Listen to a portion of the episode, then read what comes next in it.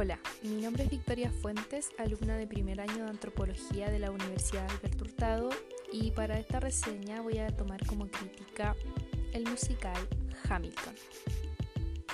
Esta obra está protagonizada por Alexander Hamilton, quien fue uno de los padres fundadores de Estados Unidos. A través de su vida veremos reflejada la historia de la independencia de dicho país. Hamilton fue también el secretario del Tesoro de George Washington y su más fiel mano derecha. Actualmente lo podemos ver retratado en el billete de 10 dólares. Fue estrenada en Broadway el año 2015. La creación de letra, música y guion está dada por el puertorriqueño Lin Manuel Miranda, quien se basó en el libro del historiador Ron Chernow titulado Alexander Hamilton.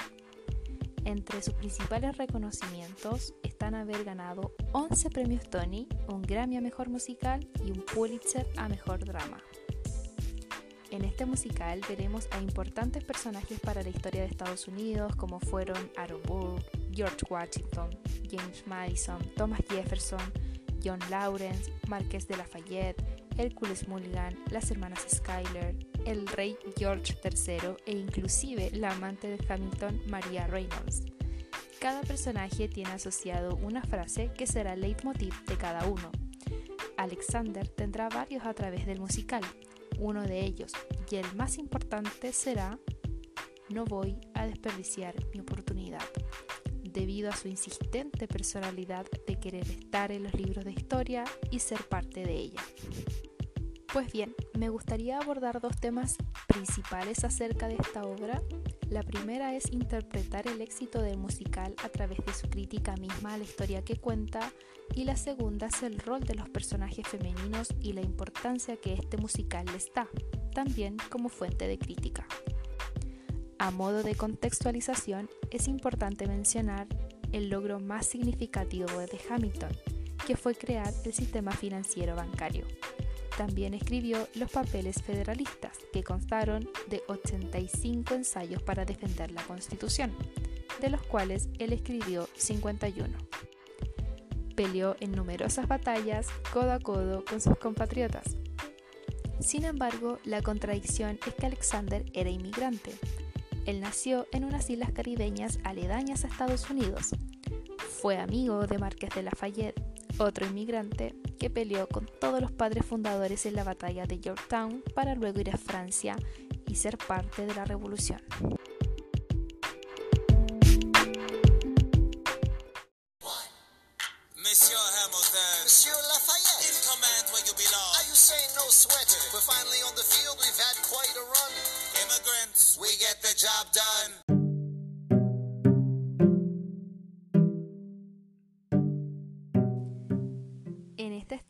Ambos se saludan en la batalla de Yorktown en 1781 y dicen al mismo tiempo, inmigrantes, nosotros hicimos el trabajo. Cabe mencionar que el cast de esta obra es a propósito una mezcla racial. Hay actores latinos, afroamericanos, asiáticos y aquí me refiero tanto a hombres como mujeres recordando que solo están interpretando a personas que fueron caucásicas. Esto porque la independencia en sí misma fue una unión entre todos. Los esclavos afrodescendientes pelearon en las batallas obligados, las mujeres contaron sus historias y los hombres inmigrantes crearon su sistema gubernamental. Sin embargo, hoy es uno de los países más xenófobos y racistas, una contradicción en sí misma. Y aquí me gustaría reflejar la crítica a la modernidad que hace la escuela de Frankfurt, donde la razón finalmente no permitió la emancipación humana, sino que intensificó la dominación sobre las personas. Este acto tan importante finalmente no trajo consigo liberación, sino que esclavización, invalidación y matanza hacia todo lo ajeno racialmente hablando. Es importante entender que la independencia de Estados Unidos es una contradicción en sí misma, que su constitución también lo fue, y que arrastró numerosos episodios que solo trajeron colonialismo e imperialismo hegemónico del hombre blanco.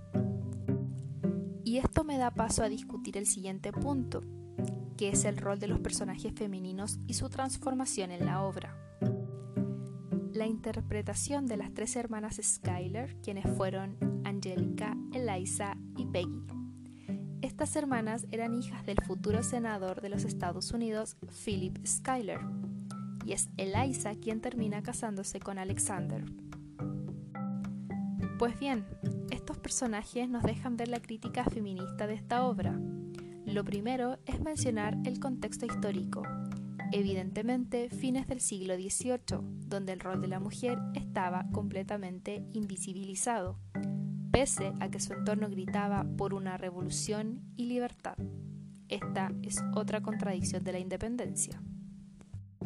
Bajo este punto es importante mencionar a su contemporánea, la británica Mary Wollstonecraft, que, animada por el liberalista Thomas Paine, publica La Vindicación de los Derechos de la Mujer en 1792. Mary abogaba que la igualdad de derechos entre hombres y mujeres vendría de la educación que las niñas debían recibir. En este caso, por ejemplo, las hermanas Schuyler, al ser de una clase burguesa y de raza dominante, pudieron haber obtenido una educación parcial como la tuvo Mary. Y aquí me gustaría que revisáramos este extracto de su canción.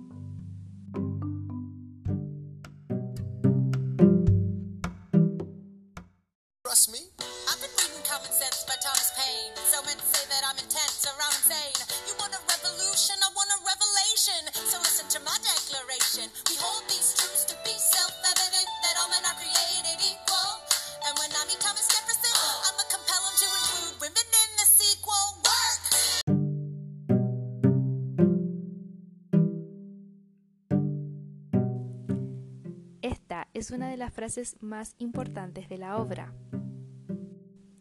Ellas cantan. He estado leyendo Sentido Común de Thomas Paine. Los hombres dicen que soy intensa o que estoy loca. Tú quieres una revolución, yo quiero una revelación. Así que escucha mi declaración. Sostenemos como evidentes en sí mismas estas verdades, que todos los hombres son creados iguales y cuando conozca a Thomas Jefferson voy a obligarlo a incluir a las mujeres en la secuela. En esta escena, ella mueve en sus brazos y hacen el símbolo de la igualdad, una clara ironía a que esa reivindicación es aún una lucha que se está batallando. Frente a este hecho, también es importante mencionar a la filósofa Simone de Beauvoir. Ella menciona en su obra más importante para el feminismo contemporáneo, llamado el segundo sexo, que la mujer queda reducida a un útero y que esa connotación trae como consecuencia una construcción social de la mujer, como esposa, hija, madre, hermana. Ella también menciona que el capitalismo ha favorecido al hombre y no a la mujer, y que bajo ese poder económico la mujer ha quedado por debajo del hombre hace una aclaración muy importante cuando menciona el presente envuelve el pasado y en el pasado toda la historia la han hecho los hombres. Si bien la lucha feminista es el hijo no deseado de la ilustración, es claro que la invisibilidad dada por el colonialismo, imperialismo, occidentalismo ha dejado claro que su historia no merece ser contada, porque la historia ha sido escrita por y para hombres. Sin embargo, y en un contexto más actual, la filósofa Judith Butler nos menciona en su texto El género en disputa que el imperialismo heterosexual obliga a las personas a asumir un sexo determinado y que el hecho que se critique la forma de cómo ha sido contada la historia sobre las mujeres es consecuencia de un territorio de poder ganado por las mujeres en el movimiento feminista ya que la identidad viene de la actitud social de la performatividad misma, pues el género no está implícito en el sexo, eso es una construcción social. Me gustaría mencionar esta reflexión y es que en una entrevista del año 2019, CNN estuvo con Judith Butler y la periodista encargada fue Mónica Rincón. Ella le preguntó acerca de si el machismo estaba relacionado con el capitalismo y Judith responde de que el capitalismo y el patriarcado se demuestra en el trabajo femenino. El capitalismo no ha beneficiado a la mujer como sí lo ha hecho con el hombre. y es aquí donde se relaciona con la reflexión anterior, la crítica a la modernidad, la ansiada libertad, la ansiada apertura de mercados y el fin de los monopolios comerciales, finalmente trajo más de lo mismo, e inclusive peor, con un siglo XX incapaz de superar diferencias. El poder de unos sobre otros siempre estará dado en cualquier contexto. Y para finalizar, me gustaría poder reflexionar acerca de la canción final de este musical.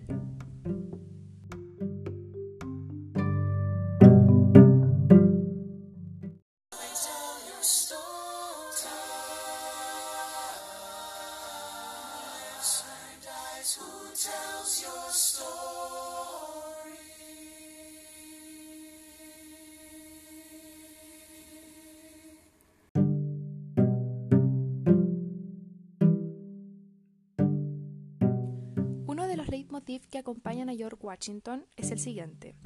Hay tres clases de personas, los que viven, los que mueren y los que cuentan tu historia.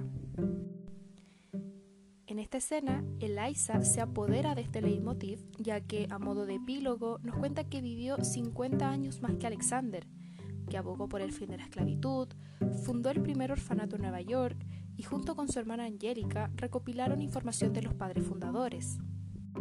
Ellas contaron la historia de ellos, sin embargo, ellas fueron olvidadas. Y es en esta escena cuando Hamilton la toma de la mano y la deja a ella en el centro del escenario, junto con todos los padres fundadores detrás de ella. De esta forma, Eliza se da cuenta que finalmente contaron su propia historia. Ella está en la narrativa ahora. Y es así como se debe reivindicar a todas las minorías oprimidas. Hamilton pudo haber sido rechazado por cómo contó esta historia, sin embargo, fue y sigue siendo un éxito, ya sea por sus letras pegajosas mezcladas con rap o sus intérpretes, pero más que nada por cómo deciden contar esta narrativa, ya que no fue contada desde los libros de siempre, sino tal y como fue, con inmigrantes, con mujeres, con esclavos afrodescendientes, muertes y contradicciones. Ese es el secreto de su éxito la crítica social, tomando como ejemplo el acontecimiento más importante de la modernidad en Occidente. Este musical ya puede ser disfrutado en modo película, ya que fue grabado desde el mismo teatro en Broadway. Me hubiera gustado poder abordar eh, diversos otros temas, pero el tiempo es limitado.